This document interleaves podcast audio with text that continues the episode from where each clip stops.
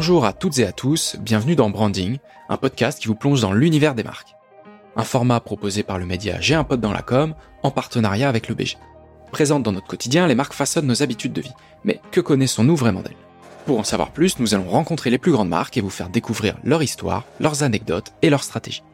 Dans cet épisode, nous recevons Julien Ferré, directeur de la communication de l'activité voyage à la SNCF. Bonjour Julien. Bonjour. Alors on va le voir ensemble tout au long de cet épisode. On va parler aujourd'hui de deux grandes marques, TGV Inouï et Wigo, qui sont des marques qui sont plutôt positionnées sur le marché de la longue distance. On a tous été à un moment exposés à une de ces marques dans notre vie. Pour certaines personnes, elles font même partie de leur quotidien. Vous vous adressez à l'ensemble des Français qui se déplacent, vous êtes proche d'eux au quotidien. Julien, si tu devais revenir euh, sur trois dates importantes de l'histoire de ces marques en France, quelles seraient ces dates? Effectivement, c'est deux marques qui euh, parcourent un peu euh, la vie des Français les grands événements, les vacances, euh, les enterrements parfois aussi. Enfin, c'est, on est présent aux côtés des Français pour tous les grands moments de leur vie. Et ça, l'histoire a commencé en 2013 à la création de Wigo. C'était un truc un peu fou. Euh, moi, je me rappelle, euh, j'étais pas chez SNCF à l'époque, mais je travaillais pour SNCF pour la création de la marque Wigo. Le projet s'appelait Aspartam au sens allégé. Et le truc fou, c'était de se dire, et si on réinventait à l'intérieur de la SNCF notre propre concurrence? Pour préparer euh, l'arrivée des concurrents sur le marché et pour éviter qu'un EasyJet euh, vienne disrupter le marché et en fait tailler des, des croupières euh, à l'acteur dominant, on a créé notre propre concurrent avec des trains et avec une, une volonté d'être en opposition totale avec l'univers très corporel du ferroviaire. Donc on est parti sur des codes consuméristes, sur des codes flashy, puisque c'est les codes du secteur low cost, et en même temps en se disant comment est-ce qu'on peut être low cost, donc comment est-ce qu'on peut être comme EasyJet, et en même temps avec cette touche de France. Et donc, on a créé Wigo, O-U-I-G-O, qui est un anglicisme quand on l'entend. On entend Wigo, on y va, et en même temps, euh, qui s'écrit avec un oui bien français, OUI, qui nous pose même des problèmes d'internationalisation, puisque là, en ce moment, on va lancer la marque en Allemagne, et on s'aperçoit que le oui, OUI, n'est pas facile à prononcer euh, pour les hispaniques. Donc ça, c'est 2013, lancement de la marque Wigo. La suite, c'est 2017. En fait, c'est quatre ans plus tard. La marque Wigo a eu un tel succès que dans notre écosystème de marque SNCF, c'est la marque la plus valorisée, la plus positive, quand euh, toutes les autres marques, TGV, SNCF et même voyagesncf.com, sont plutôt tirées par euh, les retards, euh, le côté très institutionnel, des choses plutôt négatives. Et donc là, le président de l'époque, Guillaume Pépi, se dit, il faut qu'on renverse la table. Et on avait créé Wigo comme totalement différent, et on va en faire le modèle de la structure des autres marques. Et donc on invente voyagesncf.com qui devient oui.sncf et TGV qui devient TGV Inouï. Donc euh, ça sort en 2017 avec d'abord le rebranding du site euh, en décembre 2017 euh, voyagesf.com en oui.sncf. C'est d'abord un rebranding de communication mais c'est surtout un défi euh, technologique puisque c'est le premier site e-commerce en français et dans la nuit, on change tout.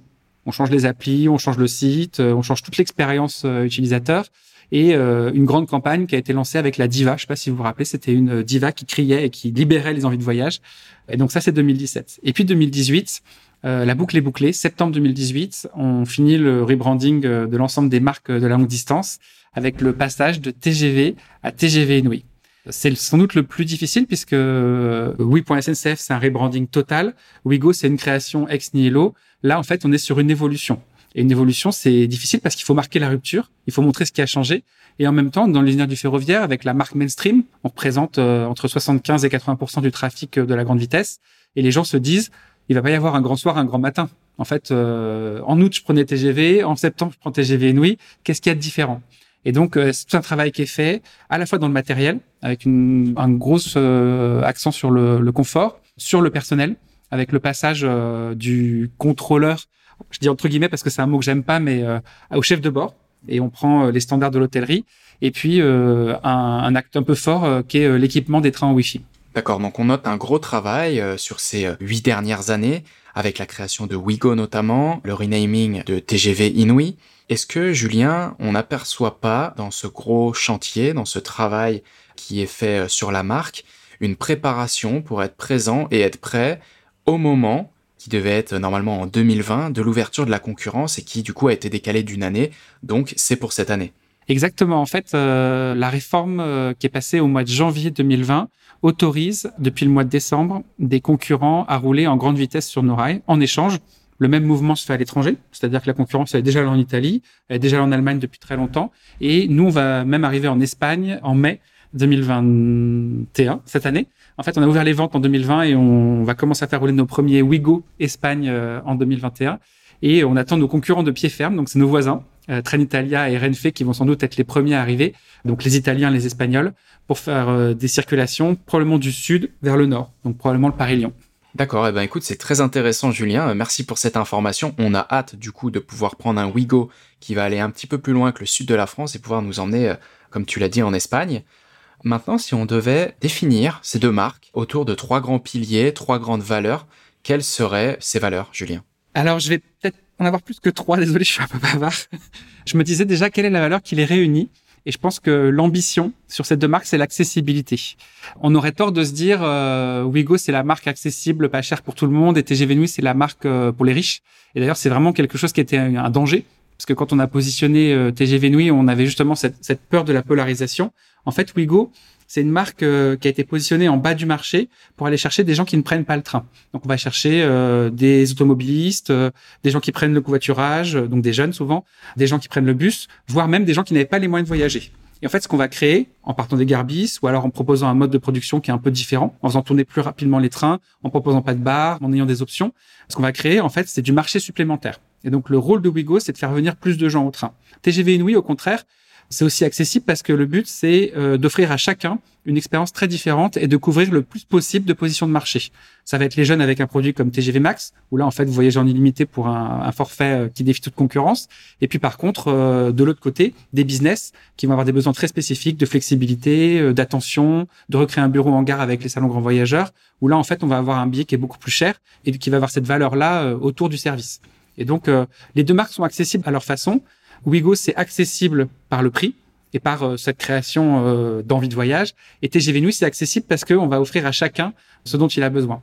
Et donc, si jamais je devais décliner les deux valeurs suivantes, bah pour TGV Nuit, ce serait la personnalisation. Et en fait, justement, c'est cette accessibilité qui permet à chacun de créer son propre voyage. Vous êtes un pro, vous êtes un loisir, euh, vous avez un petit creux, vous allez au bar parce que vous n'avez pas prévu un truc à manger avant, vous avez envie de vous connecter au Wi-Fi pour euh, checker vos mails, ou alors au contraire de dormir, vous avez le siège le plus confortable euh, sur un transport longue distance en France.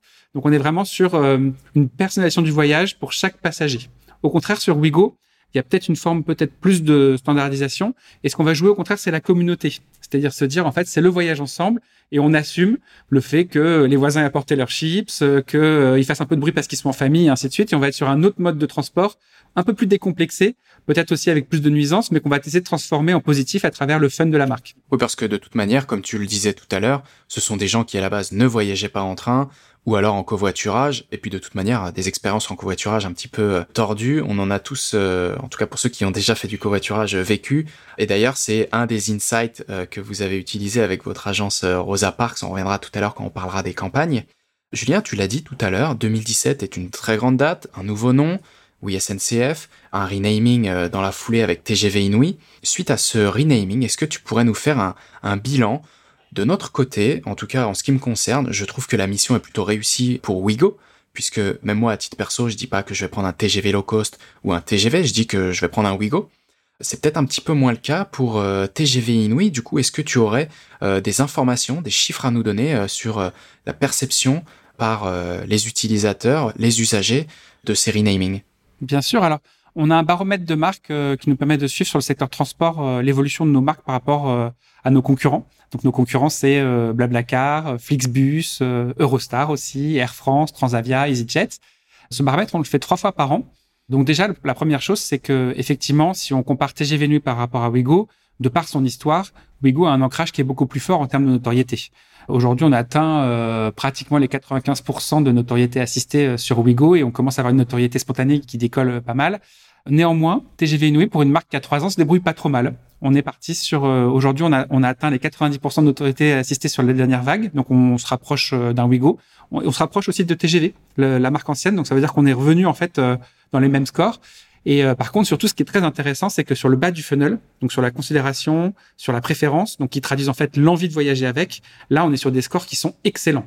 Et euh, quand les gens connaissent ta marque, en fait, euh, ils ont une perception de qualité, notamment par rapport à l'ancien TGV, qui est bien meilleure sur le rapport qualité-prix, sur euh, le confort, sur l'innovation, sur l'élégance. Donc, on a réussi à cranter en fait sur ces différents items. L'enjeu pour moi aujourd'hui, il est vraiment euh, d'installer euh, TGV Inouï comme Wigo dans le langage populaire. Euh, effectivement, on dit prendre un Wigo et je m'occupe aussi des réseaux sociaux, donc c'est fait des partie des choses que je regarde. Ce que je regarde, moi, c'est quand les clients vont dire tiens, aujourd'hui, j'ai rêvé que je prenais un TGV Inouï. Et donc là, j'en ai eu un aujourd'hui, donc je me suis dit bah ça y est, en fait, ça rentre dans les usages et effectivement, ce qu'on voit dans les chiffres quanti, ça se traduit très concrètement dans les usages. Là où je suis très fier, c'est qu'au-delà des chiffres, on monitore en fait sur le secteur les différents items d'image qui parcourent euh, le transport. Est-ce que c'est confortable? Est-ce que c'est un bon rapport qui a été pris? Est-ce qu'il y a des horaires qui me conviennent? Est-ce que c'est élégant? Est-ce que c'est drôle? Est-ce que c'est bon pour l'environnement? En fait, il y a tous ces items et ensuite on interroge les gens sur chaque marque, donc les nôtres, mais aussi les concurrents, et on va regarder qui est premier sur chacun des items. Il y a un an, TGV Inouï et Wigo étaient premiers sur aucun item. En fait, Wigo, c'était une marque challengeuse et on était très très challengé par un Blablacar qui était très très bon sur euh, qui s'adresse aux jeunes, qui est pas cher, qui me permet de partir quand je veux et ainsi de suite. Oui, euh, TGV New, au contraire, très challengé par Air France, qui était euh, la marque la plus élégante, la marque la plus moderne, la marque la plus confort et ainsi de suite. Un an après, le Covid est passé par là. On a aussi eu un, un parti pris qui était très fort, hein, puisqu'on a communiqué énormément en 2020, notamment pour reconquérir nos clients et les accompagner pour l'été et pour, et pour l'hiver. Et on se retrouve avec nos deux marques, TGV Nui et Wigo, qui sont premières sur cinq items du baromètre et sur des items différents. TGV Nui premier sur l'environnement, TGV Nui est premier sur sa promesse, qui me permet de voyager comme je l'entends. Wigo est premier sur le pas cher, Wigo est premier sur le fun. Et donc, on s'aperçoit que euh, nos marques ont énormément progressé et on regarde pas forcément que notre progression dans l'absolu, mais aussi sur notre capacité à émerger du secteur transport et d'avoir créé, à l'aube de la concurrence, deux blockbusters qui sont pertinents sur le rail et qui sont pertinents au global sur le déplacement.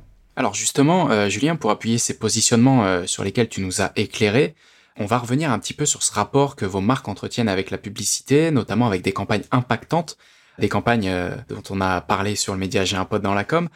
Là, tout de suite, comme ça, pour Wigo, on a cette, cette publicité qui nous plonge dans l'enfer des bouchons avec des bruits insoutenables en voiture. Bref, une expérience de covoiturage vraiment très mauvaise pour ensuite, à la fin euh, du spot, voir un train passer et puis nous expliquer que finalement en train on serait déjà arrivé ou en tout cas on serait allé beaucoup plus vite. Est-ce que tu peux revenir sur, euh, sur cette campagne que vous avez fait avec euh, Rosa Parks? Alors bien sûr, alors déjà c'est des marques qui sont très consuméristes. On les a voulu très proches de leurs clients et c'est pour ça qu'elles font de la pub. alors la pub d'abord elle est destinée à vendre, hein, c'est-à-dire que notre but c'est de remplir les trains et d'accompagner sur les grands moments business. Après, on a aussi voulu leur donner une aspérité et on les a construites vraiment en miroir. C'est Rosa Parks qui travaille les deux marques euh, et c'est intéressant parce que ça veut dire qu'une même agence est capable aussi de faire émerger euh, de territoires qui sont euh, totalement différents. Euh, Wigo déjà avec euh, l'univers bleu et rose, les personnages 3D et ainsi de suite. Et puis effectivement, très très bon sur ces attaques virales. Déjà parce qu'on l'a positionné plutôt jeune, plutôt sur ces populations qui sont très présentes sur les réseaux sociaux. Et donc il y a ce film auquel tu fais référence, qui est Les embouteillages. Mais il y avait eu l'année d'avant, je sais pas si tu te souviens, un film qui s'appelait Les 20 ans, avec une de Charles Aznavour aussi, qui avait décroché un, lion qui était pareil en fait, petit budget, petite production, mais par contre hyper viral, qu'on a envie de partager. Et à chaque fois, qui trouve un super insight de voyage. Là, en fait, l'insight, c'est euh, qu'est-ce que c'est chiant d'être pris dans les bouchons. Et donc, on est sur un film qui est très beau, avec euh, plein de scènes différentes, très drôles aussi, avec un décalage. Et puis, à la fin, ce train qui passe à toute vitesse. Et on est vraiment sur la supériorité du train par rapport à la voiture. Donc, tu vois, ce que je trouve intéressant, c'est que on est à la fois euh, dans l'épure du positionnement, Wigo en défensif pour aller chercher et conquérir des parts de voiture à la voiture. Et en même temps, on est sur un saut créatif qui est euh, juste euh, fou et qui va jusqu'à euh, ces fameux culs de camion où on a voulu pousser l'exercice à mettre derrière des camions pendant les grandes vacances au moment des départs pour que des gens qui sont bloqués deux heures, trois heures au péage de Saint-Arnoux en Yvelines se disent putain si on avait pris le train ça aurait été quand même été beaucoup plus rapide. Ouais c'est ça en fait l'insight est vraiment très fort donc c'était vraiment un spot qui nous avait marqué en ce qui concerne Wigo. Est-ce que maintenant, Julien, tu pourrais revenir euh, sur euh, la marque TGV Inouï cette fois-ci, avec euh, les campagnes un peu très pop, avec un territoire très affirmé, une direction artistique singulière que vous avez exploité pour dynamiser la marque? Qu'est-ce que tu peux nous dire sur, sur ces campagnes TGV Inouï? Alors sur Inouï, on avait deux enjeux. Le premier qui était de se différencier de Wigo, puisqu'on avait vraiment envie de créer quelque chose de très différent. D'ailleurs, le nom, il contient le même oui, mais par contre, on l'a mis à la fin pour que justement, il n'y ait pas un effet de gamme, mais qu'il y ait un effet de marque à part entière c'est Wigo et TGV Inouï. Et puis sur la communication, c'est pareil. Et puis le deuxième défi, c'était aussi euh, de se différencier par rapport au TGV un peu institutionnel, un peu vieillot. Il va avoir 40 ans cette année, donc on est très fiers. Et en même temps, bah, forcément, une marque euh, qui a 40 ans, bah, ça s'use un peu. Et donc il y avait un enjeu aussi de remotiver et d'ajouter de la modernité, ce qu'on voit bien dans les items de marque, puisque TGV Inouï est premier sur la, dimension modernité, de remettre de la modernité dans cette marque. Donc on a eu euh, deux expressions une expression print euh, qui est très forte. Je pense que tout le monde a vu parce que il y a des niveaux de pression qui sont assez importants. Puis surtout, si vous prenez le train, vous allez voir les mêmes affiches euh, à bord avec ce rond en fait, qui est le rond du haut de Inouï et qui symbolise aussi la bulle de confort euh, dans laquelle euh, on invite nos clients euh, à voyager, avec des néons, un peu comme dans Star Wars, qui symbolisent la vitesse. Donc, on est vraiment sur quelque chose de très stylisé. Et puis, comme tu le disais, des couleurs qui sont les couleurs de la marque, mais qui sont du rouge fluo, du jaune fluo, du bleu fluo, qui ont ce but en fait de faire arrêter les gens dans l'espace urbain et de donner une coloration au voyage qui est très pop, très populaire pour justement dire en fait c'est pas une marque haut de gamme, c'est pas une marque euh, prétentieuse, c'est une marque qui est en fait à la hauteur des gens.